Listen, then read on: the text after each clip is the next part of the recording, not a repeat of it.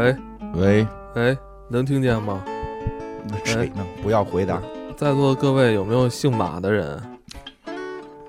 姓马的，就是这个五马未羊的马，嗯，然后那个呃，有没有长得像马的人？就是有人说说过你长得像马啊，啊，有吗？干嘛？有吗？有没有？嗯或者属马的人，嗯，有的话，请在这期留言啊，写上我姓马，或者写上我长得像马，嗯我属马嗯，啊。干嘛呀？我欢迎以后这三种人，这也可能这三种人是一个人，有以上特征的人，嗯，欢迎大家在节目下方留言，好吧？好，一定要留言啊！谢谢大家，谢谢你们这些长得像马、属马、姓马的人留言，谢谢你，你的留言对我非常重要。嗯好，那我们今天就开始天地创造设计部。嗯呃，今天说一部这个最近比较流行的一部动漫作品啊。对，这在这个哔哩哔哩上面现在是正式引进的一部作品。嗯，金花看完之后觉得非常的有趣，对，非常有趣特别好玩。呃，嗯寓教于乐。其实这部动画片有点像咱们小时候看的那种咪蒙什么的，是是是，对对不对？呃，比那个进化一步了，更有趣了。更有趣了，而且这部作品其实有点像，那你这么说话有点像之前的那个细胞，对，工作细胞，是吧？它挺像工作细胞那个系列的对吧？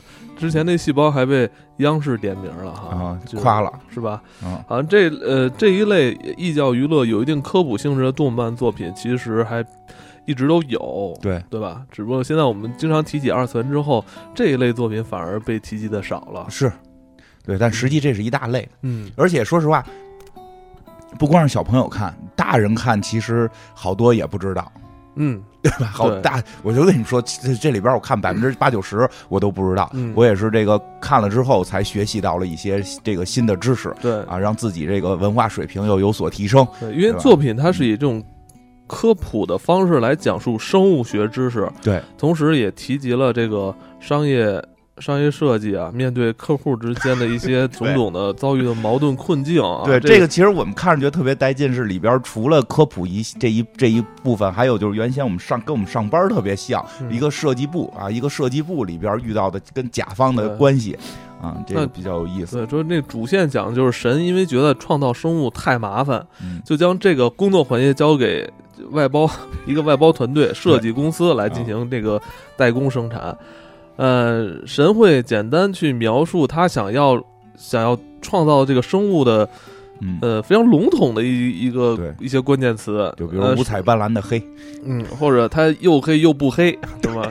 对，要一个特别大但看着很小的一个 logo。对，真的是这样啊，甚至比刚才金花说这些还要过对，分。一会儿可以会讲到有些特别混的创意嗯，这个需求。对，那设计部的员工呢，就会进行提案讨论，嗯呃，之后呢，还会交付给相应的这个工程师来进行执行。对对对，对，工程师这个环节非常重要啊。到工程师这个环节，就是将图纸的这个设计是吧，转化为那个可行性的这个实际操作了。对，他会以这种不符合物理法则或者不符合生物机制啊为缘由，嗯。可以去驳回设计师的方案。这就特别像我们现在那个做一些这个 A P P 啊，就嗯原先我在那种工作工作，我写完了那个产品经理，我写完了整个的这个这个结构，交给开发，开发告诉他实现不了嗯啊，就是你哪哪哪有问题，你这东西不可实现，对吧？技术达不到什么的，嗯对吧？这个特别像，还有后边这个执行执行部门给你反馈，嗯，那其实最终被采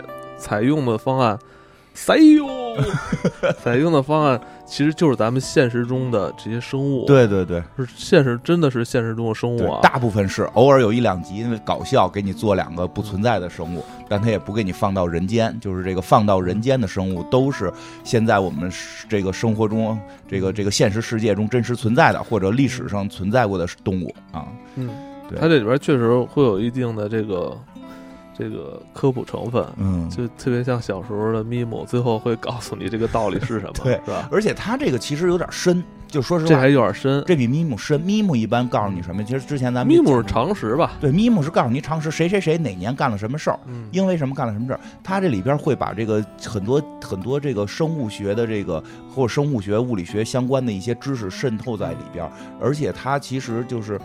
比较有意思在哪儿？它讲的是上帝创造了生物，但实际他上帝创造生物的时候都全都符合进化论。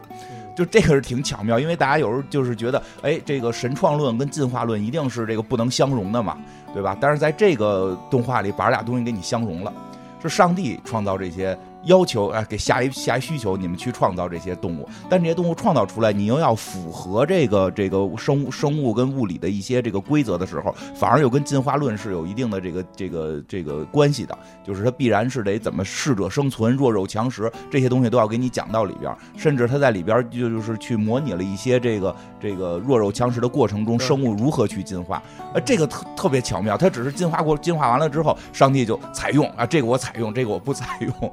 挺有意思，两边不打架，就不管你是相信神创论还是相信进化论，你看这个都觉得特别带劲啊，这个挺有意思。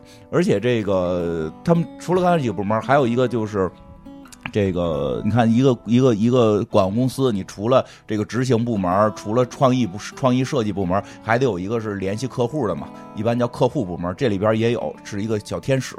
就是这个，对吧？叫这不是你弟干的？对对对，C 老师干的工作就是小天使。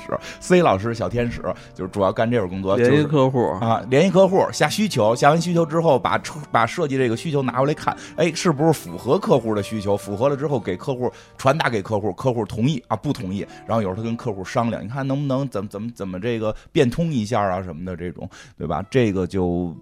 整个这个结构就就全了，所以它这里边神是不出现的，神就是一个声音啊，在呃在天空中的声音，然后是一个大天使，一个美美女大天使带着这个小天，第一集就是美女。哎呦，你 太可怕了！你又你又采用了采用了什么这个这个小动物？这个大天使，一个美女大天使，带着一个刚刚诞生的小天使进入这个公司，然后来协助这个公司完成上帝的这个。就男主是吧？呃，对，应该算男主吧。叫这个，其实他这个这个设计团队里边，这些人是按九大行星排的。按九大行星排的，而他们也挺逗。一个新的一个新的这个动画里边还九大行星的，没没八大行星，但是比较有意思。冥王星给做的比较小，它这个是是有这么几个角色：夏田、上田啊，土星、木星，对，金星，对，夏田、上田相当于天使嘛，他就代表了天王星。然后这个，然后剩下他们的这些人物有这个什么，这个土土是他们的这个设计的。设计 leader 设计的这个负责人，创意总监啊，这个我都没看出来，你把人物关系都看出来了。对对，创他是创意总监，他有过这个成功作品。嗯哦，知道那老头儿，老头儿，他是有过，他是有过重要的成功作品。他也跟马有关，对吧？对吧？他他不是他，咱现在说这马跟我开头说那没没关系啊。我那马是我说那个呃，姓马属马，长得像马人。希望你以后每期都都要留言啊，尽量靠近我一些啊。对，这个这个。图就是这个土星的代表，这个图是设计总监嘛？他为什么他是总监？他确实岁数大，他不是因为岁数大，他确实有非之前有过非常优秀的作品。就是他这个故事一开始不是说从零开始创造，是已经创造了很多动物了。他曾经创造出了拿奖作品，所以他现在升到这个职位。但升到这个职位之后呢，他就有点这个固步，这叫什么？这个这个有点这个。固步自封，固步自封，创意开始在变少，做什么东西都在想，当年我那个作品那么棒，能不能在上头添枝加叶的就就完成一个新的作品？他之前做的是什么呢？是马，大马，咔咔哒那马，马这个动物确实，确实感觉有点就是非同一般。嗯，这是伟大的作品，漂亮。漂亮，漂亮又通人性。咱们以前古代讲养马比君子嘛，就是马是通人性的，而且又漂亮，而且速度又又又有速度，健壮啊！对，它确实确实俊美啊，确实不一般，感觉还忠诚。对，你就感觉还刚烈，所有树枝吃草，它只吃草，对吧？是不是不吃肉只吃草？这是君子啊，对宁可食无肉，不可居无竹，对不对？说的是马呀，原来是，对呀。所以你看这马。这马确实是各方面属性足够完美，完美，完美对对对而且还能还能让人骑。啊、对，而且说实话，人类在视觉上边确实会觉得马是一种特别英俊的动物。对，马是不是它特别符合这黄金比例啊？对，不是这说不好啊，反正确实是有点这意思。所以这马是他的优秀作品，所以他曾经拿这得过奖。后来还讲过，他确实设计他的这个设计风格，确实是有一点这个这个这个怎么讲，就是这种稳稳稳重，这种一看就是大师大师作品。因为他还说过，他还设计的作品是狼。哦，曾经还说过，他还有另一个作品是狼。狼这个动物其实就是狼狗，或者这这这种动物，确实也很威武，看着就是嗯就看着还是有这种这这这种美，有一种美学在里边儿。怎么回事儿啊？这这是不是这个狼跟马是不是在很远古时候就已经跟咱们人类达成了某种契约了？因为因为狼最后是变成了狗嘛，嗯，不是现在那些小宠物狗，是看来咱们喜欢那些，因为咱们长期驯化它，所以跟它有感情啊。，对。是其实我觉得可能是因为这个原因，因为马跟这种最早的这种猎狗，实际上是我们这个驯化它，跟它常年是有这种感情，看它们顺眼，有可能，对吧？反正这位这位这个 leader 就是创造了这种这么优秀的动物，但是后来就是干什么他都是想，要不然咱们给马加个翅膀吧，嗯要不然咱们给马加个犄角吧。就是结果后边也很少再做出更新的这个作品了啊，这个后边也经常帮着人家那个打扫屋子了，但是他在带领团队，毕竟是有经验的这个老同志，他现在带领团队了。团队下边呢，这个介绍一下，哎，按这顺序来，然后这个木木星，木村。木星叫木村哈，这个木星穿个在动画片里穿个绿衣服，穿个绿衣服，因为绿代代表的这什么嘛，代表的这个森林嘛，这个这个，他呢，就是他其实挺怪的，他做这个他不是以做动物，他不是以做动物这个为其目标，他是以美食为目标，他做什么东西他都给先弄着吃了。然后先尝一尝好吃不好吃。他的很多代表作品都是海里的，你看哪集都弄就是那大壮是吧？不是大壮，是那个穿一个绿衣服，然后看着有点坏坏的，然后每集都弄一大锅煮螃蟹，他老煮螃蟹，就吃，到哪儿都吃。但是他这里边也强调了，也强调了为什么要吃，说他就说说我不是我不是为了吃而吃。说你要想到一个问题，因为这些动物啊，未来都到这个人都到这个这个下界去，他们之间是弱肉强食的，谁那个肉好吃，那大家就老吃它。所以我们必须得知道谁好吃，谁不好吃，对吧？而且这个他以他的很多经验来说，就比如说食肉动物一般不好吃，食草动物一般好吃，海鲜最好吃。他说跟里边的一些什么氨基酸的结构有关，就是他的一个成功作品是他设计了个异形，他在有一集泡温泉的时候做了个异形出来，异形还跟着泡温泉呢，泡完他们把异形给吃了。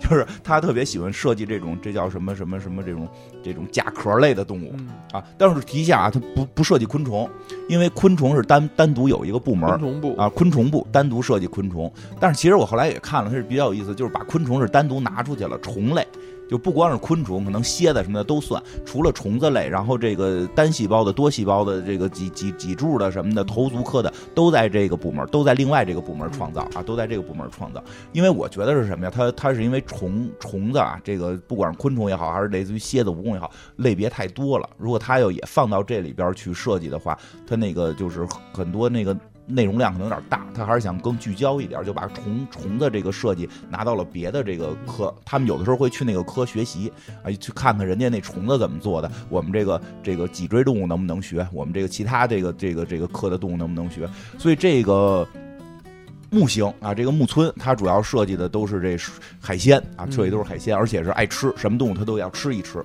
然后下边是这个水星啊，水星这个是也是一个戴眼镜的那个，是一个戴眼镜的哥哥啊，他是穿了一身蓝，水星嘛，他这个有点像什么呀？就是跟乔布斯似的。因为他那形象实际有点按乔布斯这个设计啊，短头发，戴一眼镜，然后这 对吧？产品经理，他他所以他设计东西什么特简练，嗯，设计东西以简练著称啊。这个代表作品是蛇，这个挺厉害。这个蛇后来在他们设计部里边也是被认为是一个非常顶尖的设计，没有腿还能就是跑那么快。因为后来上帝还还要求做过一个什么叫叫没有翅膀会飞的动物，对对对，他他居然用蛇能在天上就拧巴着飞，因为确实有一种飞蛇可以从这个树蹦到另一个树嘛。然后他还很巧妙，说他按自己的话说，他会用简单的方式设计多功能的动物，因为上帝有一次下了一个需求，说设计一个无法无法对视的动物，就是你看不见它都能看见你，然后对吧？然后他们就 什么动物？就就他们就疯了，说就是说开始做了透明鱼什么的，这个这个章鱼，呃，就那个变色的章鱼，说这都不行啊，因为它有眼睛，它能看见你，你你你看它，你就能看俩大眼睛，对吧？这东西你你你怎么做，你也不能把眼睛挡上。最后就是这个这个水星啊，这个这个他想出了一个办法，说对吧？说看不见呢，就是看不见，不一定是你真的看不见，而是因为它太小了，你看不见，所以他设计了个单细胞生物。就是他，然后大家都傻了，说你这有点作弊啊。他说：“你看，我就用特简单的想法，能够完能够完成非常复杂的功能，对吧？这个是是水星，然后后边是这个呃金星，金星是一个男姐姐，我们看他，我觉得特别奇怪。嗯，哦不常见的一个类型吧。我我我确实也现在也在这个我开始看他，我老觉得好像是是是是播放器哪儿有问题啊，而 反正也穿高跟一鞋。到他说话就嗯就错位了。啊，男姐姐就是你看起来像是一个女生，但是这个这个这个确实是异装癖，还不太还不太算，因为他连装装束装束什么的都像女生了，还不是简单的异女异装癖。那就是嗯这这这个我我我我在抖音上见过类似的，就是我还挺喜欢，但是确实数量比较少见，数量比较少见，你很难想象，不是不算伪娘，也也也不算简单的异装癖那种，因为她她你看她从来不穿裙子，她就是还是这个喜欢打扮的男姐姐嘛，就你就这么想吧，挺好看的。其实很多人看了之后很喜欢她，很喜欢她，他声音，声对声音有点不匹配而已，对对 对，对吧？这个，但是确实她去澡堂子的时候，她也是去女女生那边。那女生干嘛？那跟他在一块儿的那几个女生倒无所谓，就是因为特别熟了，知道怎么回事嘛。哦，啊，就是你这看起来也像女生嘛。这个就是他们啊，这个这个天堂，天堂，因为这故事发生在天堂嘛，这帮人都是在天堂设计嘛。这个，但是这男姐姐的设计风格就跟他自身的这个喜好有关系了。他为什么是男姐姐呢？因为就喜欢往自己身上装饰各种各样的这个这个漂亮的衣服、华丽的装饰，所以他做的东西也都非常有华丽的感啊，非常有华丽感。主要代表作就是各种鸟。嗯啊，各种漂亮的鸟，因为后来有其他人改动过他的鸟，比如他们有一次大赛改改鸟，说要改抗冻的鸟，把企鹅改的这姐都疯了，说你们改完这已经不是鸟了，对吧？就是他做的鸟都特别漂亮，哦，对，他的代表作品《蜂鸟》，嗯，特别蜂鸟那集挺，我到，最后我没想到能是蜂鸟，对一会儿可以那在这儿说说吧，在这儿说这蜂鸟那短可以聊两句。他做鸟嘛，就是这个各种鸟都是他设计的。有一回上帝要做一个宝石类的鸟，宝石一样的鸟，嗯，说，他很高兴，因为他就喜欢各种闪闪亮亮嘛。他说：“那咱就是给这羽毛给弄刷上这种彩色的色儿，这这个这个闪光的这种这种这种色儿，不挺好的吗？”但是后来人旁边的那个同事说了，说是好，但是你想没想过，自然界你这么闪耀，这烁烁放光，这不是全让猎食者看见了，嗯全给你吃了，你就根本存活不下去。不是说上帝造完了还能保你条命，你造完你得到到地下去弱肉强食去，说你这肯定玩完呀，对吧？然后他就说，那就是给他弄小了，越做越小，越做越小，做做做做到足够小，然后这个猎食者可能也就没有猎它的这个这个意义了，对吧？就是它非常小，所以这东西做特小，做特小之后呢，发现一问题，说做再特小，它身上这个这个这个太小了，它带着这能量支撑不住它生它的这个基本的新陈代谢。我们都得有基本新陈代谢嘛，它根本就已经带不动了。说怎么办呢？说那让它一直进食，让它一直吃东西，吃什么呢？就是它这么小已经没法吃肉了，它只能吃花蜜，嗯让它去去吃花蜜。那就出现一问题，它它它站不在这花，它在花瓣上站的，它就掉下去了，因为花瓣软嘛，对吧？他说那咱能不能跟昆虫学学，跟那个那个那个蜜蜂似的，都啊悬停着在那吸蜜，对吧？后来这个说咱动物做不了，他就去找昆虫部嘛，昆虫部是七八个小哥长得一模一样。讽刺人家昆虫，七八个小哥长得一模一样，穿着不同颜色的格子衫，然后给他们说说，哎，你看鸟的翅膀是上下扇动，这个我们虫子这是横着扇。我们这虫子这翅膀一旦横着扇，我们就可以停悬停了。不光可以悬停，还可以倒退，还可以倒着飞。说你要是这个想让你这个这个宝石小鸟能够做花蜜，你就得按虫子设计，所以给它设计了一个能够那个就是横着扇翅膀的这么一个。一个翅膀安在这蜂鸟上，所以这蜂鸟的整个看这名字也叫蜂鸟嘛，它确实看着像蜜蜂，因为它那个动作特别像昆虫。但是后来还说到说，即使这样都不行，说白天在那一直进食，它能活着；一到睡觉，新陈代谢还是跟不上，因为不进食了就嗝屁了，一睡就得死。后来说出一主意，让它每天冬眠，让它每天晚上睡觉的时候心跳什么的都降到这个。跟铜虎似的，这个让这个心跳降下来，它这个新陈代谢就变慢了。这样的话，它就能躲这个能扛过一晚上睡觉。所以这个蜂鸟最后是这么做出来的，然后就真做出了一个七彩的这么一个鸟，挺漂亮，就跟他一样，就是他就是这么一个这个胆子也小啊，这个这个这个男姐姐。然后是这个谁，这个冥王星，冥冥户，这冥王星也比较有意思。这冥王星是一个小姑娘，因为我们知道这九大行星里，这冥王星已经被开除了嘛。被开除的原因说她个儿太小嘛，所以这冥王星在这里边真是一个特别特别小的一个这个小姑娘啊，就是。比别人矮一头，看着好像没长大，但实际上岁数应该也不小了。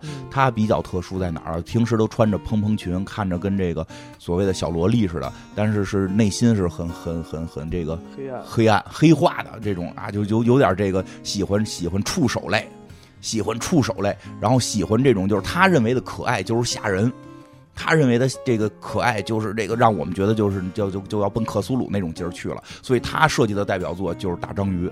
就是这章鱼，好多鱿鱼须子。安康鱼啊，对，安康鱼也是他设计。铁线虫，对，安康鱼他还特意解，对对对，安安康鱼还解释过，安康鱼说说的，他认为这个是就是就是叫什么，这个特浪漫，因为这个公的这个安康鱼会坐在这个母的安康鱼身上，然后这确实是安康鱼就是脑袋上带一灯的那个嘛，那公的会特别小，会坐在那大母的身上，那母的比他个儿大特多。他说坐着坐着坐着，血血管就就融的为一体了。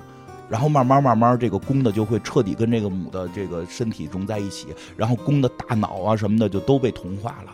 因为作为一个公的，你不需要这些，你需要的不就是传播后代吗？最后你就你那那个籽儿啊，就那精囊留留在这个母鱼身上，然后需要需要怀孕的时候，那精囊直接就在这母鱼身上就精子就过去了，然后就就就就就怀孕了。我说你看这多浪漫。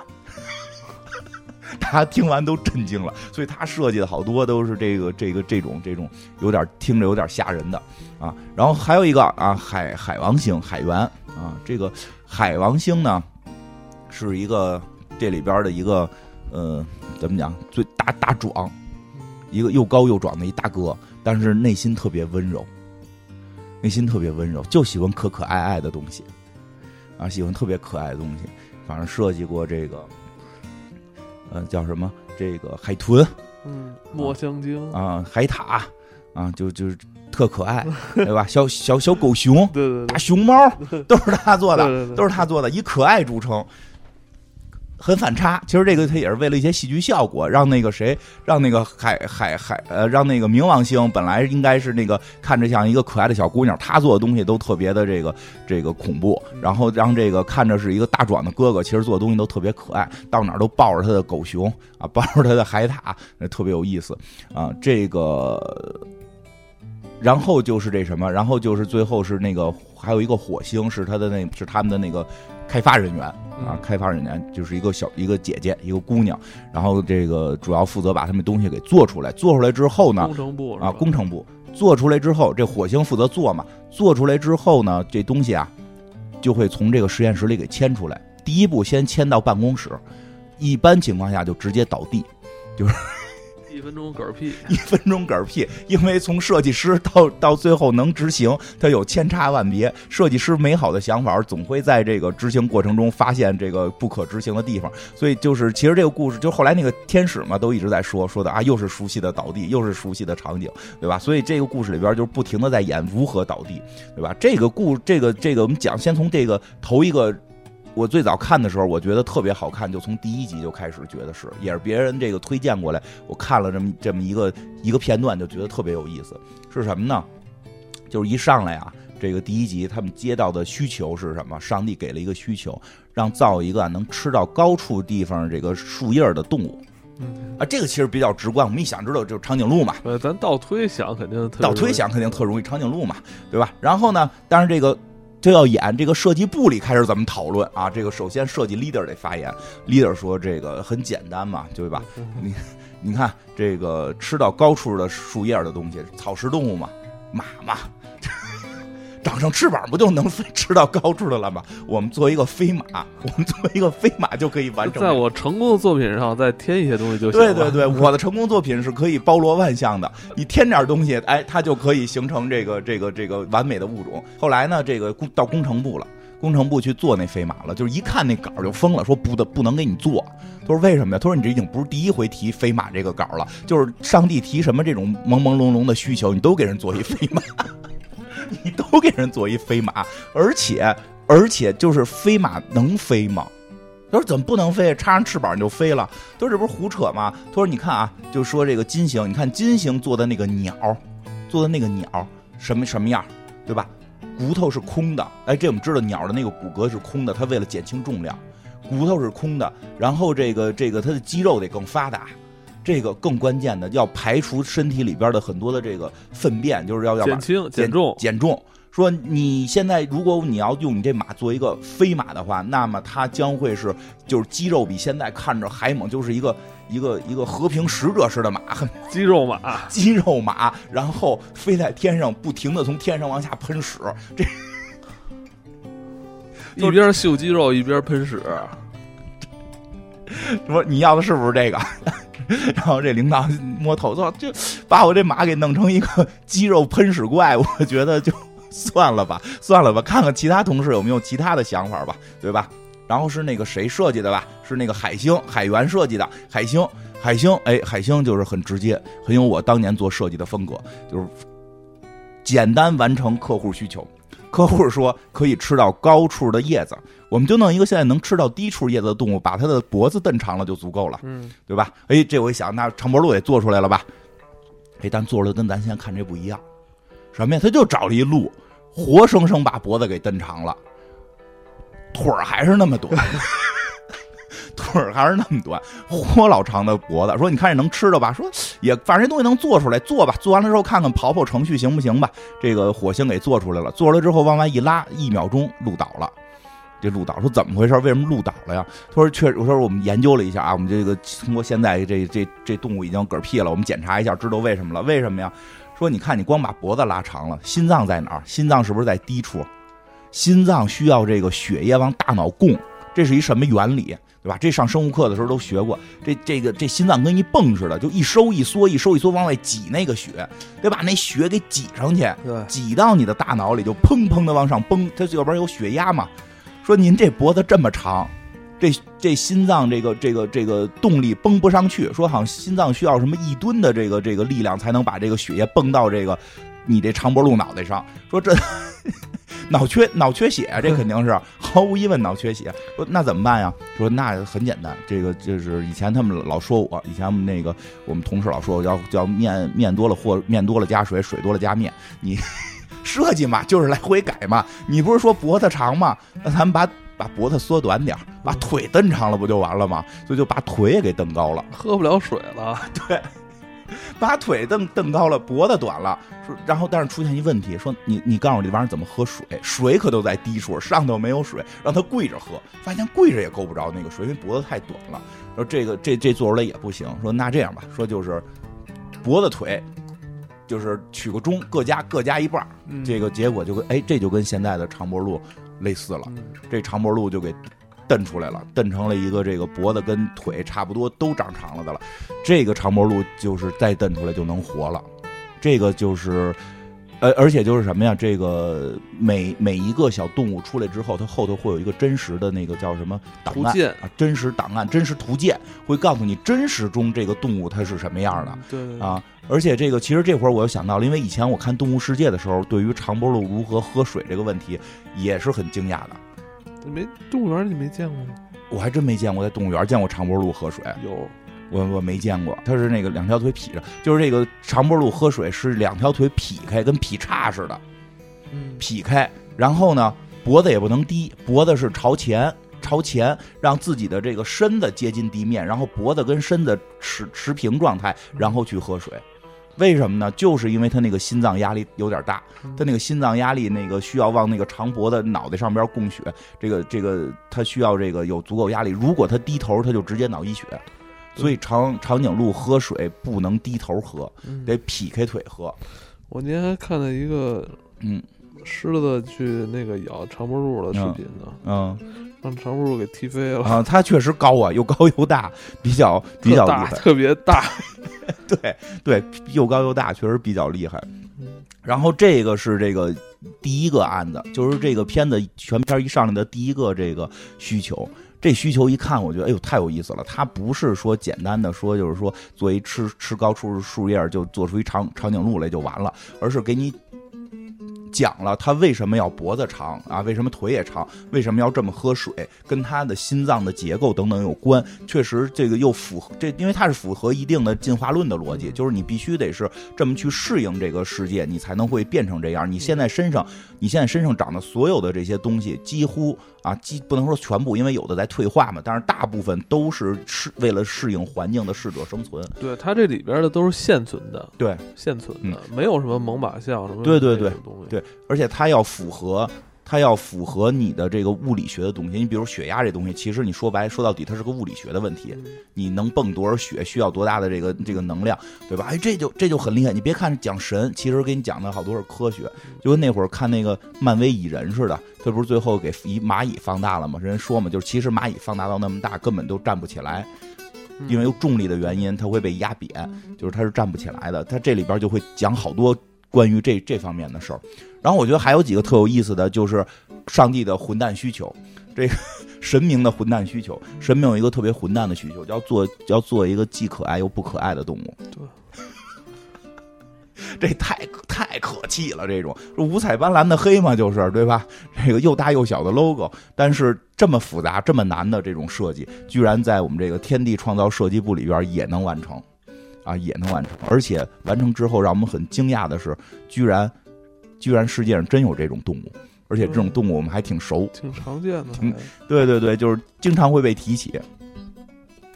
什么什么动物呢？就是这，先说这个这个说说创意过程，创意过程。其实这这个剧特好玩，就在于在在看过程的时候，长颈鹿那是第一个，所以你一下就知道它肯定是长颈鹿，吃高处叶的这肯定是长颈鹿。它给你弄得比较简单，让你先体会它这是个什么意思。后边的很多故事里边，其实就玩一小游戏，就是看自己的生物生物常识能能有多少，看当这这猜猜看，对猜猜看，看看他是谁。什么是可爱又不可爱的？对然后呢，等于他会不断的给你一些提示，就是设计师在过程中会提我要设计什么样，我要设计什么样。你看你在哪个提示的时候，你就能想到它是什么动物，对吧？先说一下，他这个这个活儿最后交给了这个冥王星啊，这个冥冥护小姐。这个冥王星刚才说了，他对可爱的理解比较奇怪，他对可爱的理解是恐怖。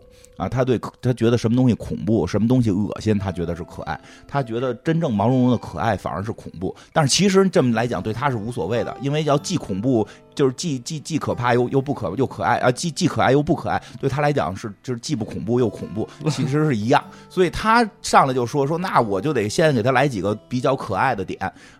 他说的可爱，在我们理解里就是恐怖啊。比如说说这个吃吃饭这个事儿，那就吃饭太太不可爱了，得让它吃毒药，这动物必须得吃毒药才才能活着嗯，啊。说这说吃毒药才能活哎，着，这像不像那个 电视里机智问答是吧？对哎吃毒药，大家想什么动物什么动物吃毒药？什么动物一辈子吃毒药，而且一天到晚一直在吃？啊，对，一直在吃毒药，这是第一啊。第二呢，要可爱一点，我觉得有两个生殖器比较可爱。对，让它有两个鸡鸡，让它有两个生生殖器。然后第三呢，你说这个，我觉得之前创意都有点俗。你看所有创意，你们做来做去，这种脊椎动物，这种这种哺乳类动物都喝妈妈的奶，多庸俗啊！咱们不能吃妈妈的屎吗？咱们改，让这动物吃妈妈的屎。我一天到晚吃毒药，还吃妈妈的粪便，啊，对，然后呢，说这个，呃，还要有一些更可爱的外表啊，还有一些更可爱的外表，比如说尖利的爪子、嗯尖利的长爪、恐怖的叫声啊，这些东西都要融合在一起。我这个是我设计的，这个这个明户说这是我设计的可爱部分的元素啊。其实咱们听着就是恐怖恐怖层面了嘛。这个估计有有有对这个动物熟的，说到这儿啊，应该已经有猜出来的。我有朋友聊这个，他们说听到吃妈妈屎已经知道是什么了。我说你们生物学都学的比我好。这个说外头再给它设计一个可怕一点的外表，其实翻译过来就是说可爱一点的外表。最后这动物出来是什么呀？是树袋熊，是那个考拉。嗯。那个考拉呢，就是为了这个这个这个，在在这个进化过程中的自然选择吧，它就吃那桉树叶子，那桉树叶子实际上是有毒的，正常人是没法儿，就是正常生物是没法吃它的。因为它为了躲避天敌，对，它吃这桉树叶子也没有什么竞争，桉树。对，而且主要没竞争，啊，别人也不吃，别人也不吃，就他妈你吃，就你吃。他们有时候吃完了说那考拉有时候老跟傻子似的，是因为吃完了之后吃那中毒了。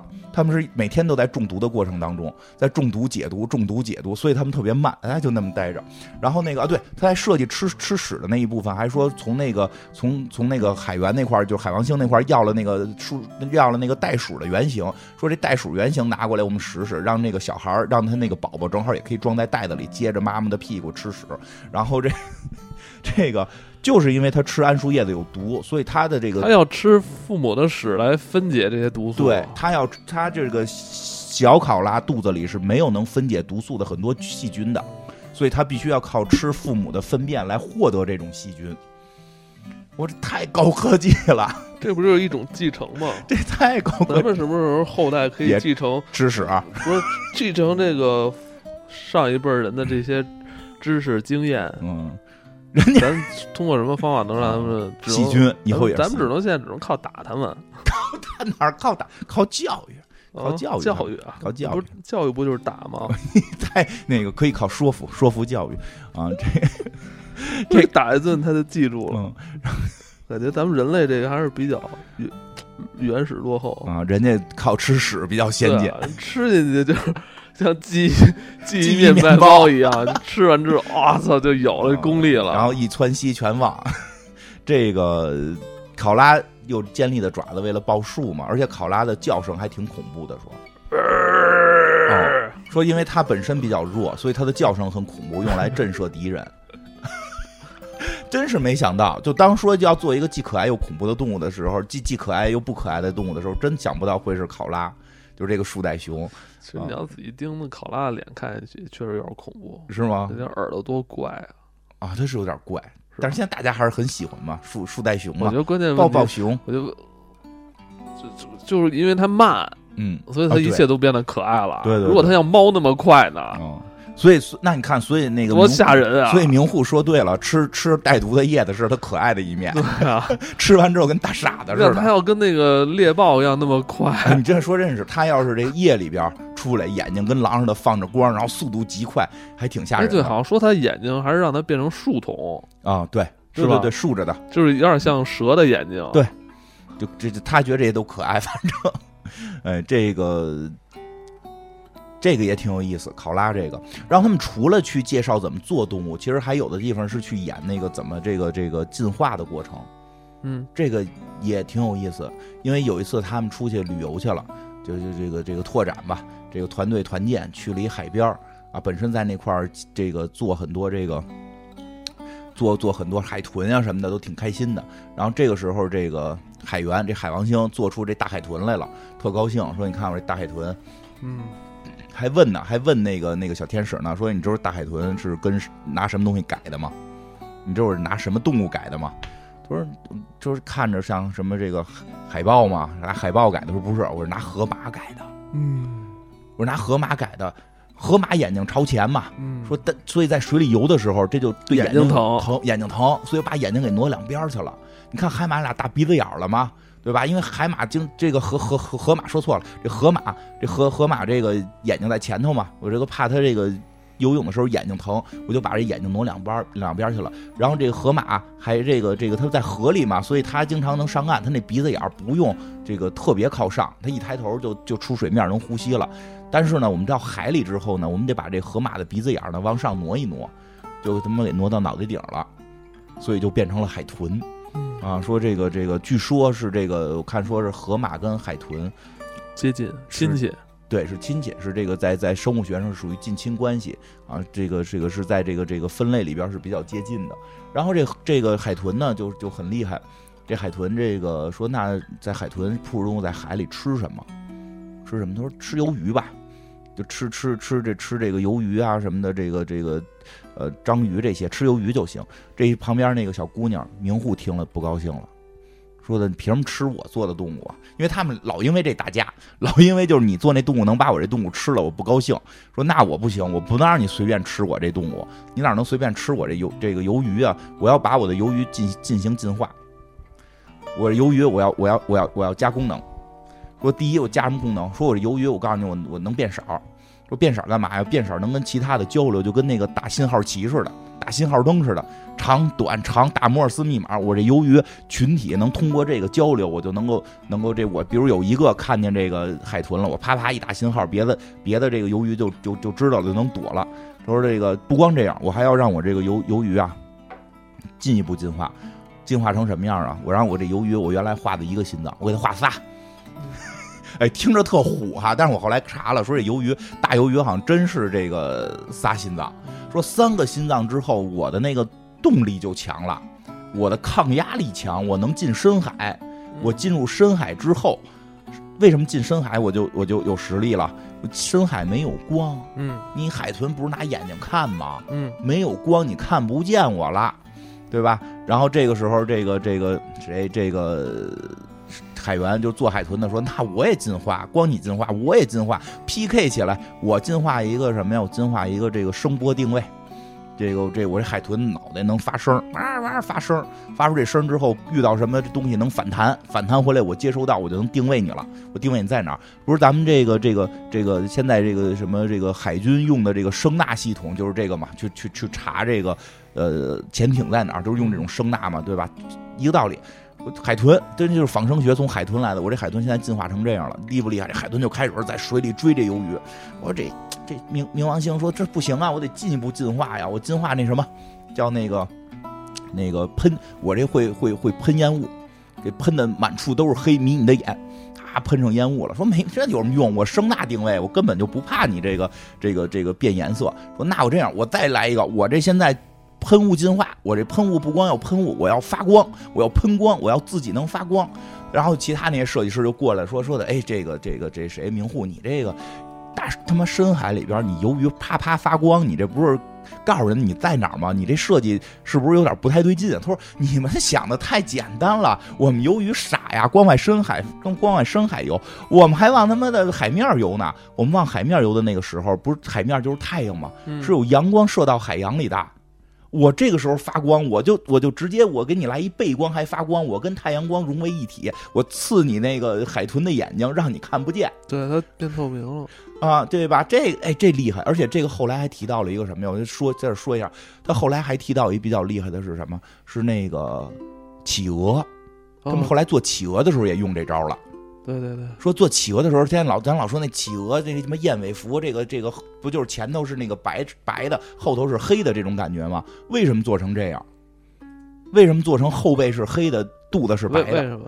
说因为它游在水里的时候，它游在水里的时候，上边的天敌看它的时候看不见，是黑的，它能跟海底融为一体；下边的攻击者看它的时候，看到的是阳光，它是白的，能跟阳光融为一体。这是个保护色。咱们老想冰天雪地里边看一黑白相间的东西，能那么明显？它疯了，它进化成这样。原来它是在水里通过这个看海面之上跟看海面之下的区别来进行保护的。他说我们这鱿鱼现在就用这招，就是这个发着光上天，而且这什么这个发着光发着光啊，不光是发着光，我们不是往海面飞吗？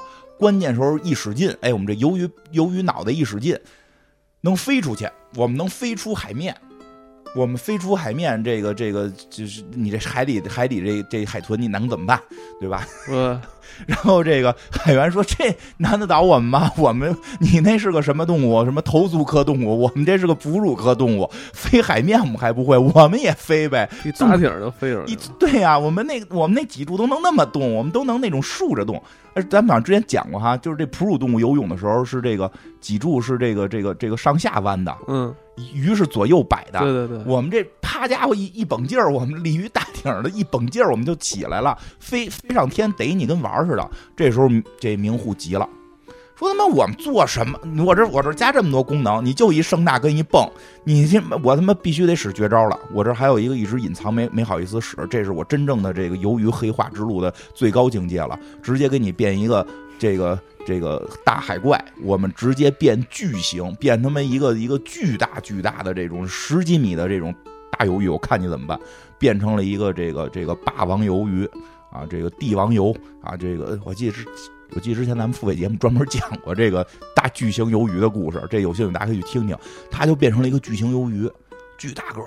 这时候那海豚在巨型鱿鱼面前就不顶点儿了，说你怎么咬？你下不了嘴巴。你既然出这种怪招，出这种邪招，那我我也要作弊了。对呀、这个这谁海员说这这我不会吗？哎，看这段的时候，我有一种看《大闹天宫》孙悟空大战二郎神，啊你变大我也变大呀，对不对？你变成什么霸王鱿鱼，我给你变一抹香鲸出来。抹香鲸，我们也是哺乳动物，对呀，我们变一巨大抹香鲸，因为海豚跟抹香鲸它们是属于同类的嘛，都是哺乳动物，都是哺乳动物，都是海底这种哺乳动物，而且基本这个都属于近亲关系，都属于进化过程的这个不同分支。我给你变一比你还大的，我变了干，干了，而且这个时候，这个时候他们两个人，一个人站在这个霸王鱿鱼身上，一个人站在抹香鲸身上。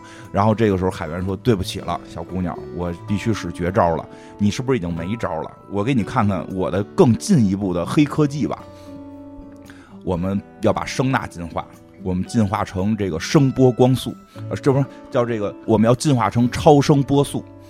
我操！我说这这，我当时我看着我很震惊，我说这他妈要变这个哥斯拉发能量炮了吗？哎，就他就从这个大的这抹香鲸的这个这个头头部吧，发出了巨大的声音，就像一个能量炮一样，给这大章鱼震晕了，给这大鱿鱼震晕了。啊，这后来我查了，好像抹香鲸确实有这功能，它可以发出好像是，如果没记错，是发出二百五十分贝的巨响。巨响，对对对，这个巨响是基本可以震晕它这个范围，就是它这个攻击范围内的各种生物。说好像说这种这么一还人能叫来同伴呢。啊，说人到一百二十分贝就已经这个耳朵就就受不了了，它能发出二百五十分贝。我哟那他想，那他要生气了，那干那什么游轮上的那些潜艇，那受得了他这个吗？估计够呛吧？潜艇设那你说那个潜艇设计方案是不是得加一个能能抵御这个的？这个的，啊不是那他那就潜艇要不不扔炸弹，不不扔鱼雷什么的，应该是够。但是人家不是潜艇有这个有这个这个什么人类制造的武器吗？啊，他的武器炸他那肯那还是那边还是血肉之躯啊！你看谁先发招，挺危险。挺危险。哎，我真没想到咱们这动物能够进化出如此高科技的、这个，就是为了就是为口吃的，啊，胃口吃的动物都进化到黑科技水平了。我觉得这个真的是我挺震惊的，因为之前我不知道这个，我只知道这个这些大鲸鱼会发出各种声音，还有很浪漫的故还事浪漫啊。对啊，没想到居然发出的声音是要开餐了，对呀、不是之前都是说什么孤独的什么你，那就是你那就是营销号看多了，啊后来明白了，这个他妈的这是一武器，这是一能量炮，真的，这是我特震惊，这我真真有真有这么高科技的武器，这个你看着啊，就整个那过程，你看着打起来了，跟他们这个这个这个叫什么？呃，宠物小精灵对决似的啊！你这边使一个，我这边使一个，他们都是拿个本儿在那儿拿笔，赶紧给加加技能，咔咔加技能，看着特别假。但是有意思就在于如此假的这这些东西，你看反而在现实生活中是真的，这个动物界是存在的嗯，啊。这个这个包括巨型章鱼，这以前咱都传说是海怪嘛，对吧？现在也都慢慢发，而且仨心脏，神秘博士才俩心脏。他妈章鱼比神秘博士都都都先进啊！都这个确实有点有点有点厉害。然后这个，然后其实它这里边除了除了这些现在有的动物啊，现在有的动物是如何这个构建出来的啊，对这个啊，这里边还有一个，我再讲一个，我实在觉得太好玩了。再讲一个，现在有的有的动物它进化出来，那个就是有一集有一集这个这个图就是这个设计部的 leader，他带他孙儿上上上班来了，带他孙子上班来了。啊，他孙子就是胡捣乱，在那个设计稿纸上画了一个特别怪的动物啊，这个动物那个好像叫怪诞虫，就后来这个东西也被恐怖，，对，后来也被上帝采用了啊，后来太也恐怖了。但是这个生物我们真是我们日常中不常见，动物世界都很罕见，估计得真是得看一些这个这个什么分享分享奇怪动物的里边才有。这这重点不在这个虫子，但是他是设计这虫子的时候啊，这小孩就瞎他妈画，给画的特别大个儿，所以这虫子把他们那个工具就是工作间给占了。就是他们只剩会议室了，真正做怪做做动物的那个工作间被占了，说得派一动物进去把那个这个这个东西拿出来，吃掉给他，对对对，就是不是是要把那个纸给拿出来先，把吃把纸给拿出来，说那派谁去呢？就派哪个？因为现在他们这帮人不敢进去了，因为里边是一个巨型怪诞虫嘛。说那派谁去呢？他们说，哎，我有办法，派猩猩去。我们我们原来做过一猩猩，我觉得那猩猩可以去，就把猩猩给蹬来了金刚，啊。这猩猩蹬来一看，说有一问题，这猩猩个儿有点小，里边那个有三十米大，这嗯猩猩进去打不赢啊。说咱们给猩猩加大个儿，嗯 把猩猩往大了改，改成他妈的这个也也改成六七米的，把猩猩给改的巨大个儿。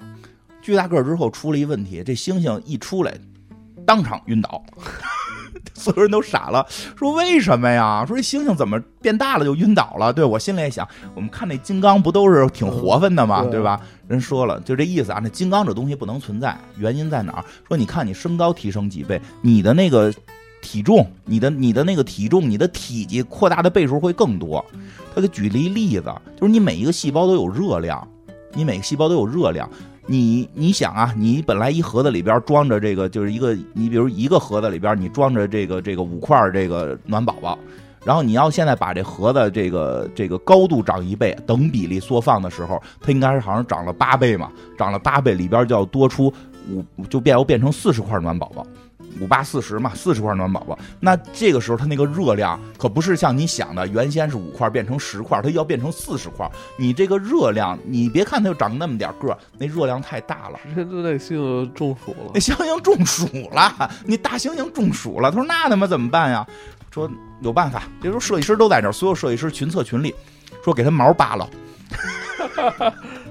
毛扒光了，那毛就他妈挡着他那个散热呢，对吧？毛先扒光了，对吧？扒的时候，小金小金金星还说呢，哎呀，别别都都光了，给他留个三角裤衩。说扒光了也没用，说那进一步啊，让他散热。脑袋上让他脑袋上弄一关子，跟机关子似的，顶了一大机关子，散热板。这时候咱们让他这个长一外骨骼，长一啊，脑袋上立一墨西干头，巨大个的墨西干头，这是一散热板，能散热。哎，这是不是就能保重体温了？身上毛剃光了，光有光有这个这个裤腰这裤这个卡布裆这儿有点毛，然后你这个脑袋是一机关的，这行了吧？也不行，啊，这做出来之后倒是不中暑了，坚持多坚持一秒又晕倒了，没晕倒啊，没晕就倒了，为什么呀？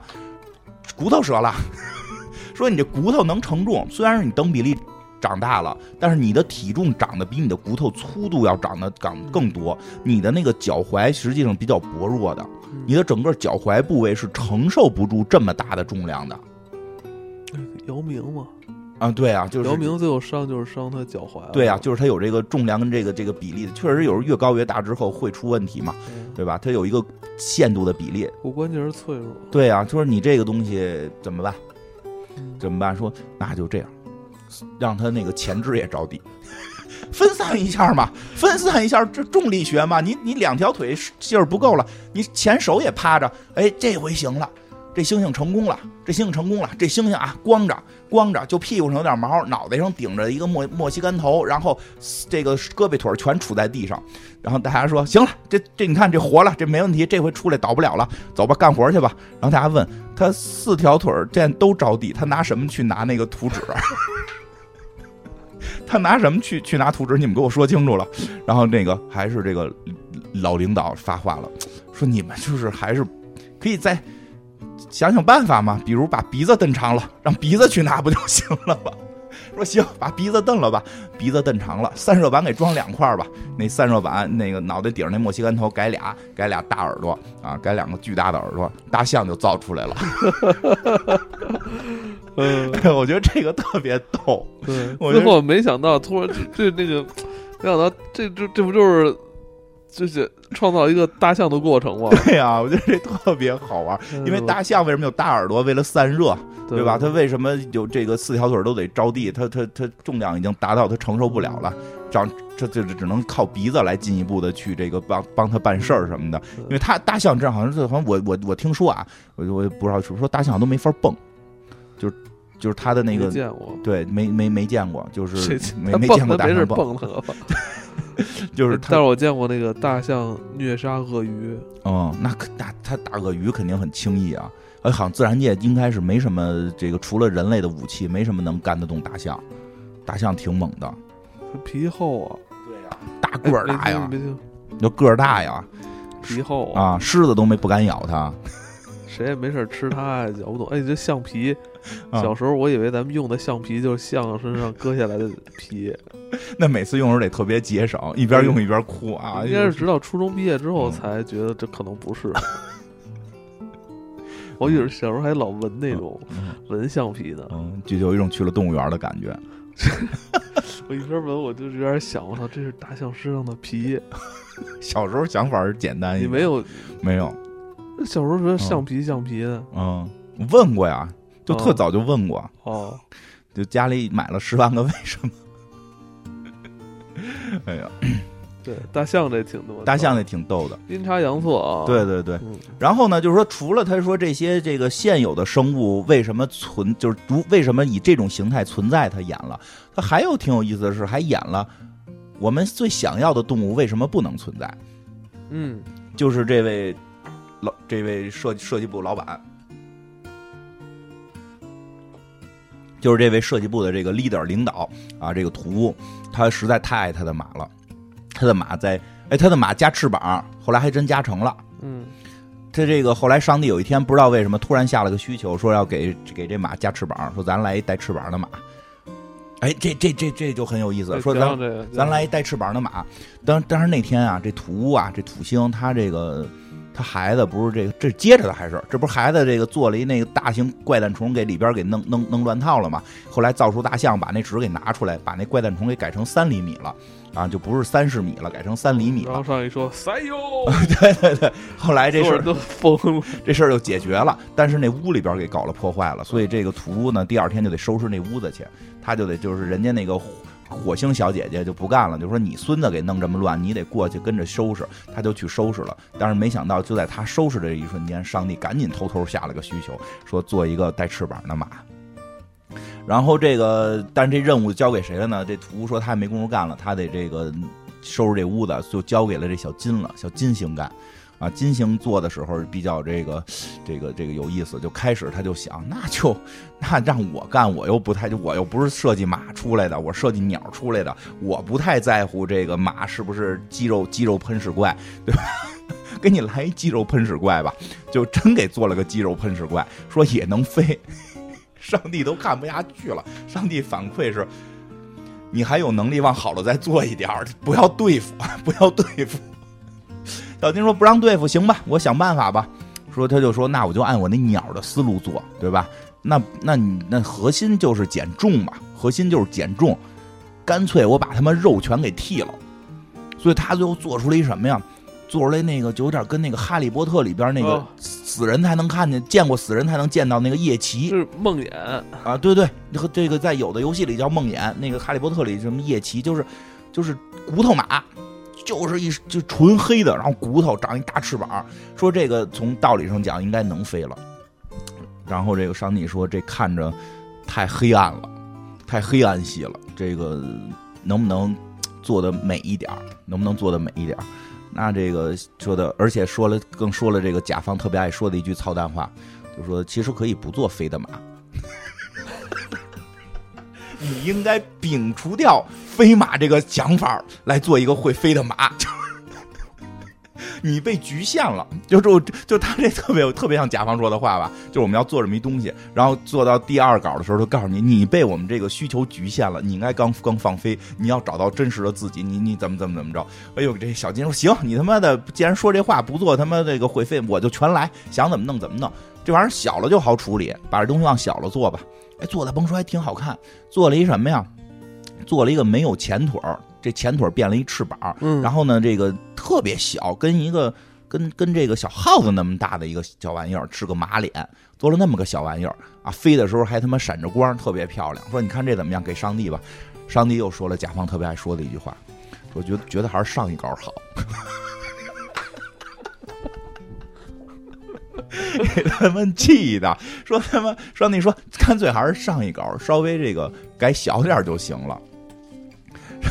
然后呢，就是这个，他就在原来第二稿说要这个黑暗系的，在这黑暗系的上边去改啊。这个其实说到黑暗系会飞的哺乳动物，基本已经能快能猜出来了。嗯而且他很明确的说，这东西说这其中讲到说这种马呀，就是这个小金说说我说一这马呀，其实没法从原地起飞，因为它还是需要动力太大，对起飞不了，它需要飞这下要要要给太多油，对对，会 滑行啊，有一个有一个有一个初始速度之后靠滑行，就是滑行的话会滑得更好一点。说这个那就这样说，咱们就让这动物啊从高处往下蹦，从高处往下蹦。那它那它这个平时睡觉呢，它就让它在高处睡，让它高处倒着睡啊，吊着睡。这个而且还是之前那个黑暗系缩小版，其实就变成了蝙蝠了。嗯，就变成蝙蝠了，然后还挺可爱的。然后这个这个啊，对，这些特逗，说这蝙蝠还多了俩，说这说设计画草图画错了，多画俩，多画两个乳头，啊多画两个乳头，然后这个多画俩乳头，忘忘忘删掉了，忘删了啊，忘删了。这个时候说，哎呦，那怎么办呀？但是已经给客户了，客户通过了。说这通过的东西别往回说，哎呦，这有一错了，我改不行，你必须得给通过东西找着一个理由啊，这也是设计师必须有的素质。嗯为辱，啊，可客户一旦通过，你别说，哎呦，我刚将那张图不对，那张图觉得必须是对的，而且这里边你觉得错的地方，你得给他找出理由。他说，那我找出来了，这东西叫伪乳，就是假的乳头，干嘛使的呢？是让那个小的那个蝙蝠叼的，说它生出来之后，因为它们都是倒吊着睡觉，让那小蝙蝠叼在尾乳上，能够不摔下去。嗯我说这这还挺有意思。然后他说，那就是后来就是他们这个相当于什么呀？是这个这个授权方这个这个甲方啊，他就是给你提需求，他过方案，然后到具体执行的时候，他们还有一些细节要去操作。后来就在操作细节的时候还问呢，说那这玩意儿吃什么呀？这个这谁这个小金嘛，小金设计蜂鸟的嘛，那他的思路肯定是可爱一点嘛。就吃吃吃这个果，吃吃这种什么花花蜜啊，什么果果果子呀，就吃这种东西，果脯嘛，对吧？结果旁边那个谁，那个明户明户那个喜欢黑暗系的姑娘说：“我特喜欢你这小动物，你这小动物做的不错，咱让它吸血吧。”然后所以就有也就有了吸血蝙蝠啊，这个真吸血吗？呃，蝙蝠是有吸血的，是有吸血的，嗯，真的真真的真的有吸血蝙蝠，吸血蝙蝠挺恐怖的，它是好像传播疾病很严重，嗯那个脏啊那，对那个要慎重。然后呢，这个飞马最后是解决成了蝙蝠，但是还有一个最后呢变成什么了呢？就是一般说到马，我们除了飞马，还会特别想到就是独角兽。这个马脑袋上长根犄角，其实这个也是这个这个土土老板这个土领导特别心心念念的一件事儿。飞马解决成这样，也就算了了心愿吧。虽然不像他想象的那么唯美，变成了黑暗系的小动物，但是他说这独角兽咱是不是还是得给做了啊？然后他呢就非逼着这火星姐姐给他做了一独角兽，出来呢一秒钟倒了，哇，一秒钟晕倒倒晕倒了。说为什么倒了？为什么倒了？他说缺钙。嗯，说为什么呀？他说你看你那犄角，那犄角是什么？钙。你骨头是什么？是钙。嗯你得你必须得供得起你那个脚，是啊脚是非常奢侈的东西对。，什么天天吃草，哪有那么多钙啊？对呀、你哪儿来？你哪儿出那么多钙，长出一犄角来呀？那牛吧，啊，奶母牛、乳牛、对，他就说，后来他就问了，乳牛可可以长，对呀、后来他们就问了嘛，那个谁，那谁就问了，那个那个那个领导就问了，说说你这不是骗我吗？说怎么吃草就不能长犄角？你看旁边那鹿、那牛全都长犄角，你不是蒙我吗？说马为不能长犄角，对吧？他说那你看看你们结构一样吗？你有几个？你马有几个胃？人鹿有几个胃？牛有几个胃？反刍类动物不一样。说反刍类动物它吃的那个草可以在四个胃里反复消化吧，就是能够进更充分的消化。他后来举一例子。说鹿拉的屎，你看不出来它吃的是什么；马拉的屎是能分辨出来里边的一些东西的，都是那个草草。哎，真是啊！那咱看那马拉屎上头是有。咱们小时候大街上不是好马好多马粪的吗？那会儿以前二环让进马车嘛，那个就一马粪。后来人家给马后边弄一粪粪兜粪兜子嘛，其实还真是那马那个粪粪团的能看出来里边是草的。你也盯着看过吧？都研究过。小时候小时候能接近的动物就是马，就是看完马粪都能都能真是能看。一会儿了。小时候马粪不少玩，拿棍儿杵开研究里头是什么，然后在那等一天屎壳郎什么时候来。就是小时候真是没得玩了。对呀，观察蚂蚁看马粪就是干这些事儿，还真是这一说我就懂了。马粪能看出草，说那个鹿的那个粪便你看不出吃的是什么，因为它会完全完全的消化，因为它有好几个胃，嗯，好几个胃。羊、牛这种反刍类动物都这样。所以它能吸收的能量会更多一点，来供它这个。但是马粪好像没有其他粪那么臭，啊，可能是是吧？消化时间短，那还真不太清楚，没特意没特意闻过别的动物的。牛粪肯定比它臭。我哎，我没见过牛粪，你见过吗？你不老说吗？啊，鲜花插在牛粪，那 没对比。我我我我没有对比过马粪跟牛粪谁谁谁更臭啊？但是这个。就就是这意思，但是就是说说说，所以如果说你这马现在想长出犄角来，就可以，我给你安四个胃，就安四个胃，你就可以长出来了啊。这个，哎，好像咱们吃那爆肚就是胃吧？什么爆肚，什么肚肚里儿，什么什么这那，而且它它不是就有四个胃那么简单，四个胃它不一样。咱吃的时候研究过。它哪个上边有几种几几种几种纹理？它它它它不同的消化功能，它可以反复消化，然后还能从反出来再嚼嘛。说你马要不要改成这样？说但你马改成这样，你那身体形状基本就是接近牛了，就是一大胖马，大胖马脑袋顶上顶一犄角。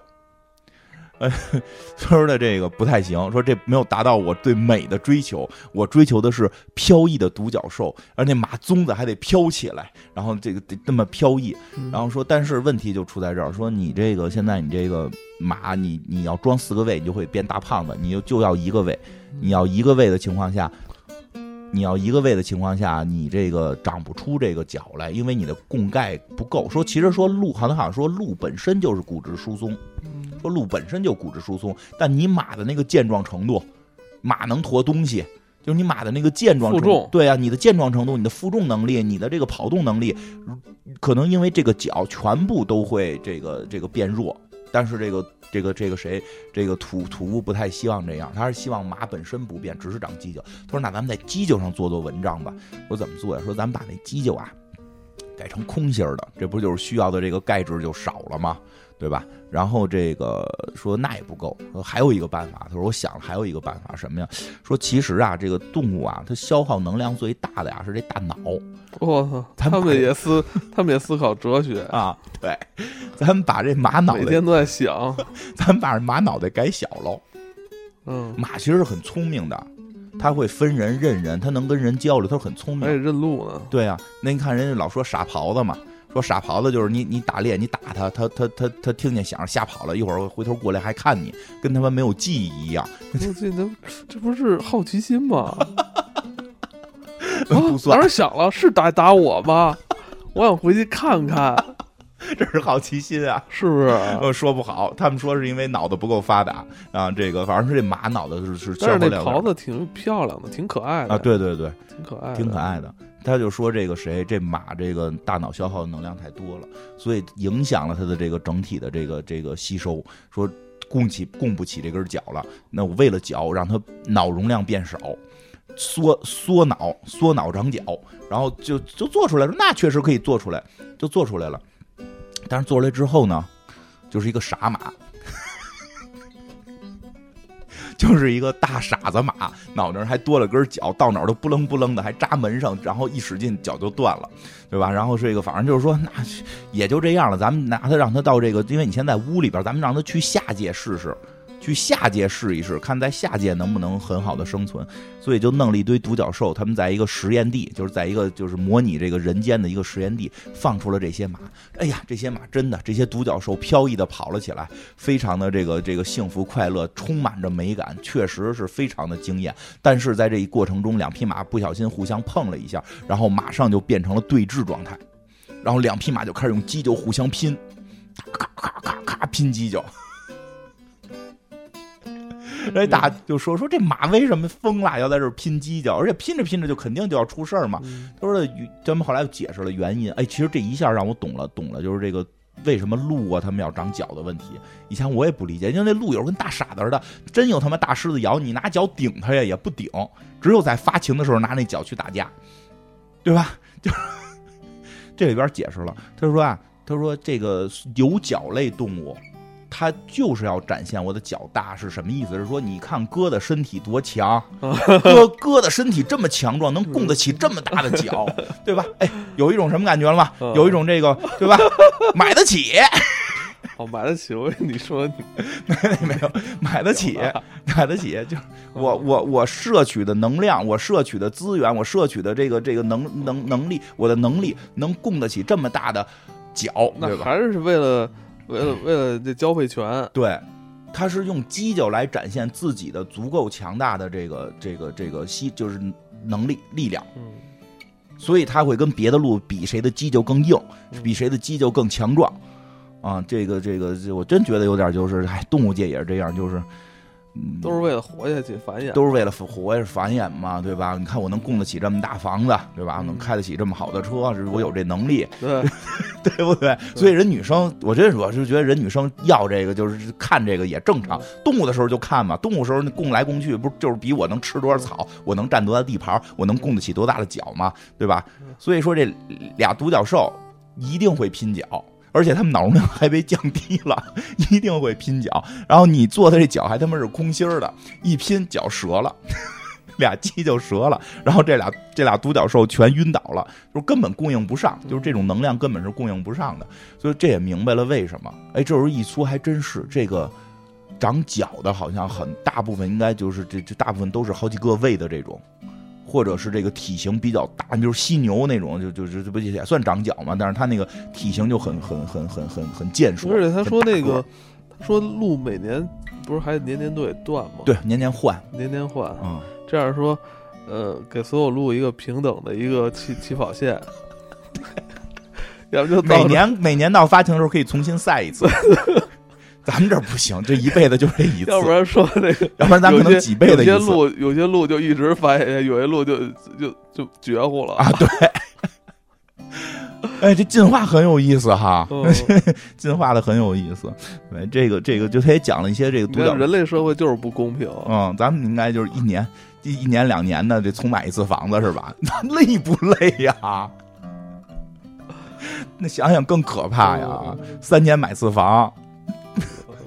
三年买次房，结次婚，啊，就是说这是外在，其实内在的比谁大。别瞎指，你这个别瞎指。这你这这这你怎么比啊？这你又不能露出来比。你你不老爱穿那种呃紧绷着的吗？嘟噜着。我这不是跟你们吗？我出去也不穿呀，真是的。跟这没关系。不一样，我跟你说不一样，因为因为你说的那个某个器官的大小，人类某个器官大小，不是看你是不是能供应得起来啊，不是靠你是不是靠能量能供应起来啊，那个很多时候确实跟天生有关啊。这，哎，我觉得这里边就有好多吧，就是让我们看似常见的动物，但是它的，它给你解释一下，它为什么生存在这个世界上，它是。呃，繁衍下去是有理由的，对，是有理由。生物学角度我是给你讲，但是他没有讲那么深啊。对，人家人家没有讲，就是说他没有从物种起源讲，他是完是反推，他靠基本就是反推。对，他是反推，对反推。这像里边还比较有意思，大家有兴趣看，我觉得比较有意思。更多是趣味，对，更多乌龟乌龟的进化，乌龟乌龟进化我没看。乌龟那个是是那个那个是谁呀？是那个呃，是那谁木星。木星搞的，他就是那个给自己身上装了一堆，他就是他说我想让骨头变成武器，上帝下的需求，骨头变成武器，他就让肋骨变成武器，肋骨都翻到外头来，看着特恐怖，肋骨翻在外头。这不是那火影吗？啊，对对对，大家都说看着这他妈怎么一会儿要变他妈这个这个这个火影里边这个忍术去了，但实际那个还确实是乌龟的一个有跟进跟乌龟的进化有关。它最后就是说肋骨最后插到外边，然后进行进攻，但是太脆弱了，因为你骨头接缝太脆弱了。然后他们用什么双层那个双层骨骼设计，然后那个让那个所有接缝变成一个板儿，变成一个板儿，变成板儿之后就不容易撅断了嘛。但是就出现一问题，你那骨头跟就是不是一根一根的有那个活动的关节了，变成一个板儿的时候，他说这么一个说你肋骨是影响你肺部呼吸的，说你一旦你这这个肋骨都变成一个不能动的板了，那你这个呼吸就就会就会就会出一定的问题。反正后来就是就是他就是用这个肩胛骨什么带动呼吸，然后就趴在地上，他只能趴在地上走，然后这个最后这个这个这个。外就是他的这个肋骨最后变成了龟壳，哦，所以其实这个这个还因为前一天乌龟也是挺另类的。前因为主要我前几天看了，说乌龟的进化一直有一个特奇怪的 bug，就是现在这个。呃，有些说是有些地儿能说通，因为我们对于进化论的很多这个过程，其实不是说只有人类我们不能完全说清，大部分动物都不能完全说清。它化石不是大量的，都是很有限的。有些东西确实靠都是外来的，靠咱们都是坐飞船来，也可能都是这上帝给造的嘛。说就是说这乌龟这个实际上后来研究出来是先进化的下边的这个壳，后进化的上边的壳。说其他的很多有壳类动物是皮肤变成壳。就皮肤角质化变成壳，而乌龟特奇怪，乌龟是骨头变成壳。说说，所以如果进化过程中壳不能凭空诞生，在进化论来讲，壳不能凭空诞生，是慢慢慢慢进化出来的。说，所以它在进化的过程当中的时候，它将会有接经历一段动作很慢，但是又没有壳长完的情况下，它们怎么在这个时代？活下来的，在那个在那个进化到一半的时候是非常容易死的。嗯嗯，对，这个这个有很多解释了，有说是因为它后来现在新的哈中国的对于这个乌龟的研究，好像是在云南那边的一些化石发现是先长的下壳，就是不是先长的背部壳，是先长的这个下边的壳，然后是是是这么长上去的。它我觉得它有可能以前是就是可能是以前。是鱼吧？呃，反正就是在水里，它不也不是叫鱼，它就是确实是在水里。他说有一种可能性它在水里，它的危险是来自于底部，所以它先长底壳，先长底壳挡住底下的那个动物的进攻，然后它再后后后来慢慢慢慢把上面的壳给长出来。说有这种可能性，反正这乌龟这个进化也特别有意思。你就这么想，因为在恐龙之后，地球是迎来了一个特别长的一个和平时期，没有天灾，没有人祸。对。很多物种可以尽可能的撒了欢的去撒了欢的长，你说是进化，真是不是？你就是他们说，你看澳洲的动物会比其他地方的动物大，不进化的慢一块儿，慢，因为它还有袋类呢嘛，就是因为它那块天敌少，它单独是一个空间了，它有一阵儿就等于是天敌少，它就进化的会会那什么，进化的会慢。其实。一旦这个 真的发生这个什么行星撞击，嗯，这。这些就这些又又啊对灭绝，但确实是因为恐龙灭绝之后，哺乳类动物没有天敌，撒撒欢的长了一段，撒欢长一段是哺乳就变成了哺乳类动物内部互相竞争。冰川时代就就就冰川时代不是死了一批吗？绝户了一批，就有一批大的死了，的底下可能就竞争又有一波新竞争又起来了。啊，这个还跟地球的什么含氧量有关，因为那昆虫部还解决如何把蜻蜓变小。那该灭绝也就灭绝了。嗯，是啊，适应不了这个时代了。进化吧，靠进化，靠进化，不会一下都灭绝，除非除非行星撞地球嘛。因为它那里边还还有一个就是地狱过来下需求嘛，然后做三头狗跟三头龙。然后他们就说这狗做不出来，就是你这狗做出来之后，这氧气根本不够。他说没事，我们地狱随便调，我们地狱不是像人间，我们那个自己随便调含氧量，我们可以把含氧量调的是够这个大型大型双头狗活的，对吧？所以它有时候跟环境有关系，就是都都都有关联吧，各种的这个原因导致的进化，嗯，这个挺有意思，嗯。它一集里边一般都是两三个，对对对，这个两三个这个设计方案，嗯，有的一两集还有小故事，嗯，里边它因为它用了很多其他那种动漫作品里边的那种桥段，那种表现形式，假装柯南的，就是假装柯南的，人假装那种阴谋论的，假装那种，就你能看到很多其他漫画的影子，对，比如像什么进，你也能看到一些什么进击巨人的那种那种特。特裹挟着阴谋的那种是吧？比如像那个呃，有一集那个裸鼹鼠是吧？对对，那个也我觉得那集特别那个，讲讲吧，特别巨巨人。嗯，讲那个其实挺好玩。那一集一上来啊，就跟前几集不一样，没有设计师，讲的是一个你看着男不男女不女的，那挺可爱的那种小小人儿。他们好像去什么动物世界实习啊，什么干嘛的？他实际上啊，他实际上是这个火星小姐姐又研制了一个新的这个技术。这技术是什么呀？就是脑后插管，让这个可以让这个设计师啊去体验你所创造的这个动物的社会性啊！对对对对，但是你体验社会性，因为你看有的动物它它它单独不好生存，必须要有社会性生存。你看刚才咱们讲那些好像都是这个单个怎么进化，它有社会进化过程。它那是一个就是说做这么一个设备，你就可以成为你就可以让自己成为你这个设计的这个物种里边的一个个体，去体会这个这个世界是什么，这个社会形式是什么样。他后来就是，但是这个进去之后就都变样了，看起来就都不是动物了，因为进去的人看到都得是同类感嘛，因为那感觉是是是是这个社会形态，你你要站在里边去看，所以是同类感。他进去之后就是发现有一个。叫什么什么二二几几的一个编号的一个这么一个女孩儿，呃，不是女孩儿，她特意还说了说，哎，你们怎么看着男女分辨不太清啊？中性啊，都是我们都是中性啊，我们是中性的。然后是什么呢？他说什么呀？他说我们是一个，就是那个那个小小妹妹就介绍，就是小姑娘介绍二幺三是吧？二幺三二幺三号就介绍说我们是一个特别完美的一个一个群体，我们有一个女王，我们有一个女王，然后女王。底下有几个丈夫，然后他们负责生崽儿，然后我们就是负责工作，然后还有这个这个更小的这个这个他们在在这个就是大的巢穴里边这个这个巡逻呀或者生活呀，而且这个开始看着特别像蜜蜂，对的，因为他们每个人还说我们睡觉都是落着睡，对对对，是吧？他去看那个育婴的地方都是这个人落人睡，然后他他说什么说我说你们这太残忍，都人落人睡，说因为我们已经进化到不需要呼吸了。就是我可以，就是说不是说完全完全不需要，就是我们可以通过那比如什么什么什么这个不是什么辟谷嘛，人家能辟养，就是这个人人家就是可以进入一种状态，就是什么不吃不喝，这个不喘气儿，这很厉害。然后呢，所以大家都是摞在一块儿的，全摞在一块儿，小宝宝在最上头，底下都是这个人肉垫的。然后他说我们这社会这个很很很严谨，而且我们这社会很厉害在哪儿啊？我们这社会我们不得病，不老。不老化，不得病，然后那个不那什么，那个就就是不得癌症，就是反正就是就是特别健康。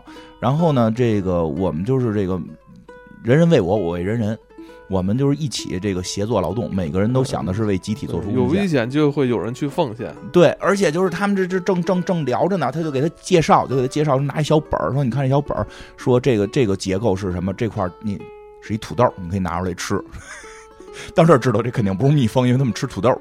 说这个这地，我们都在地下。说我们都在地下，地下这个这个经脉有这土豆，我们把这土豆挖出来吃，然后这地儿是慢慢慢慢还能长上。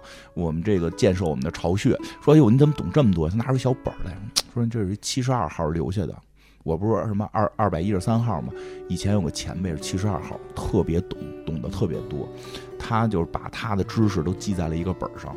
但是这个本儿最后几页弄脏了，但这本上写了一句特别可怕的话，这个本儿写的是要反抗女王。说我们不知道这七十二号经历了什么，进进居的寄人，进居的寄人，而且什么呀？他在一开始的时候还有另一个他的同类跟他说说的，你被洗脑了，你要离开这儿。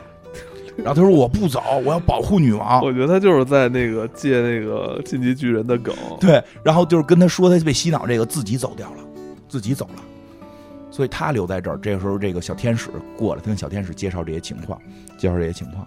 然后说到这儿的时候呢，突然说来外敌了，说别别别害怕，他跟天使说别害怕，我们有士兵，我们有士兵去阻挡他们。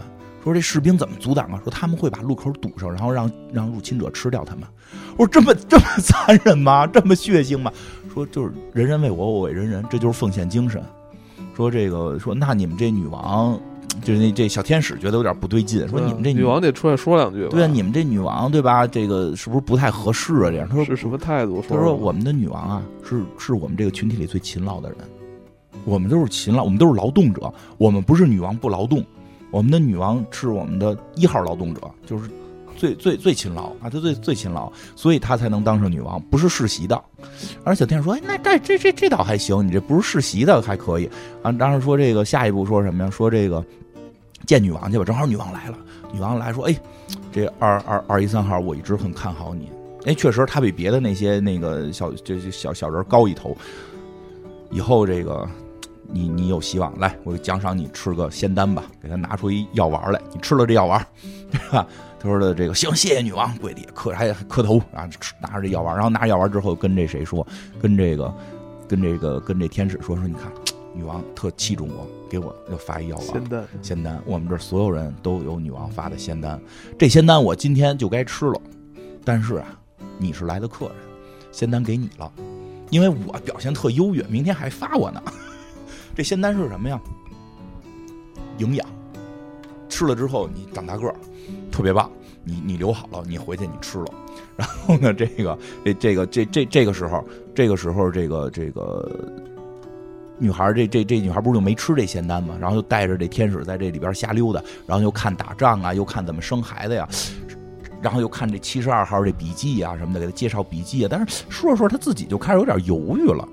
说好像是哎，那你说这女王现在也不干活了，这然后这帮这帮这个这个让我们这个士兵都出去堵门去什么的，女王好像是不是有点问题呀？突然好像觉醒了，说这个这个就突然想到临走的，就是他一开始走的那个那个朋友跟他说的，说你被洗脑了吗？因为这天使也跟他说，说你这你们这好像有点问题嘛。然后这个时候女王来了，说你是不是没吃仙丹？啊？说这仙丹难道就是洗脑用的？对，他说这仙丹就是给你们洗脑的。你们不吃仙丹，你们就要觉醒了。所以现在咱俩得决斗。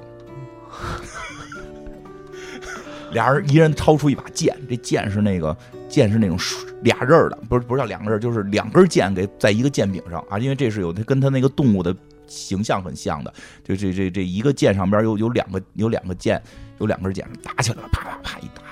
一刀下去，把这个女王给打败了。王冠，王冠掉在了地上。女王身上的这个、这个、这个，什么？这个女王身上的这个衣服被打碎了，露出了里边的工作服。七十二号，七十二号。啊！这二幺三都傻了，说啊，你你就是七十二号吗？这不是反抗女王吗？就你自己反抗你自己啊！对吧？天使一下明白了，他因为反抗了女王，他成为了新女王。哦，啊，后来只有反抗者才能带领我们的族群。对，然后所以这后来这个这个这天使被给这个从这个从这脑后插管给蹬给给给弄出来了嘛，就是就就醒了嘛，就问他感受怎么样嘛，对吧？这个这个就是说就是这到底说说太可怕了。他说但是你呀，就是有一问题，是因为你现在带进去之后，你看到那些都是人类。实际他们不是人类，他们长什么样？他们是个动物，长得特别丑，长得，他们这个叫什么裸鼹鼠？裸鼹鼠，裸鼹鼠。这个裸鼹鼠吧，应该是号称地球上最丑的动物，反正是排名能排个前十的。它长得就，我觉得那个咕噜有点是学着他来的。对，它确实特别的没毛，然后粉红粉红的，然后全是褶，然后嘴上是两个大牙，就像咕噜那个剑。咕噜啊，就是大家如果对这个故事感兴趣，可以自行去找找裸鼹鼠的这个去，去去那个去看看。因为我看这个什么呀，我是在什么时候知道这是裸鼹鼠的？嗯，就是他说士兵出去填炫去的时候。啊，对。因为我以前看《动物世界》讲过，其实他这个稍微有点那什么，因为裸鼹鼠特别逗的是，他的那个社会阶层。是是是，真的是最底层，就是说，他们他们并不是，他们是动物，并不是昆虫，所以他们没法做到像昆虫似的，有些东西生出来就是。就是冰封，就是工蜂，它不是那样，生出来都是同样的小动物，有公的有母的。它是靠什么呀？它就是靠那个鼠王去喷洒它的粪便跟尿液，然后对其他的这个动物进行控制，进行进行精神控制。说主要是会提高它们的雌性激素，让所有的其他的这个，它不是里边说它们就是不分男女吗？是因为它们不管男女，就都会食用这个女王的粪便和尿液的喷洒之后，它们这个雌性激素都会提升，就都会是有就是有母性有母性的有。母性之后就会去帮助那个头鼠，帮助那个母鼠去照顾它的那个后代，形成一个社群。但是中间是有一群是每天什么也不干就吃的这种鼹鼠，就是当时最早我看那个纪录片的时候，科学家还说呢，说这种鼹鼠看着大家也不知道为什么，以为他们是某种特权呢。后来发现，一旦发生攻击行为的时候，这些巨型鼹鼠会堵到那个洞洞穴口。他们他们为什么要去保护他们呢？就这么设定，因为你每天白吃饭，然后那个哦等到那个发生危机的时候，你的身体足够大，可以堵口。不是，那他那他的那个他他反应得过来就这这这这些事儿吗？不知道，不知道反应过来，反他毕竟是动物，没有那没有知识。他没有被喷喷洒，然后他比较好斗，一看来来了一只。不斗不了是来来了一只什么那个蛇，他们主要打的是蛇，来一只蛇，他们他就跟着那蛇，哇，这是我操！打不过，他想他想干那蛇去，那没有打不过我，是我们族群最壮的，他是肥肉啊，它肥肉啊。那他为什么敢去赌跟蛇？它就是送送入蛇口。就是就是动物的一种那个天性。动物这个就是裸鼹鼠这事儿，还科学家还去研究嗯它有关一些抗癌上的东西。，对裸鼹鼠比较厉害的点在这儿，它片儿里边也说了，它是不得癌症的，而且不老化的它。为什么会？不知道，不知道，说他们是不是？是不是它活时间太短了，也不是，还来不及呢？他们好像是能活三十年吧？他们活这么长，这小耗子。，对，说是耗是普通它的同类，就是跟它近亲的这些动物里边的生命的十倍，所以它现在是一个非常重要的医学研究对象。它和人类基因大概有百分之八十左右是雷同的，所以说它的这个长寿基因如果研究明白，人类至少能奔二百岁活。继续祸害地球，还能再多祸害一百多年。对对对对，就是这个裸鼹鼠还裸鼹鼠就是咕噜，我觉得。挺神奇的，这个动物。生长在地下，啊，对对对，这个动物非常神奇啊，挺挺丑对，不得病，不得病。对，皮实。皮实确实皮皮实。这个他们说那个他们也是，就是谁好像是最后是那个族总族族群里边最能打最厉害的，他们就会成为他们的女王。其实打的不是有这个送被送入蛇口那些不能打，就是就是那些是那个、嗯那个那个填坑的。哎，会不会是有些没被喷着的呀？啊？他们说没被喷着会走，所以他开始不是有一个人先离开了吗？他们是有不会被喷到的，不会被喷到的，一般选择不是在里边那什么，是离开这个种群，他去别的地方重新建一个群落。而且我还看有研究说特别逗，说他们裸鼹鼠能发出好像一百多种不同的声音，实际上是有类似于语言的、类似于语言的交流方式。更奇妙的是，不同种群之间的交流方式是不同的，他们是有方言的。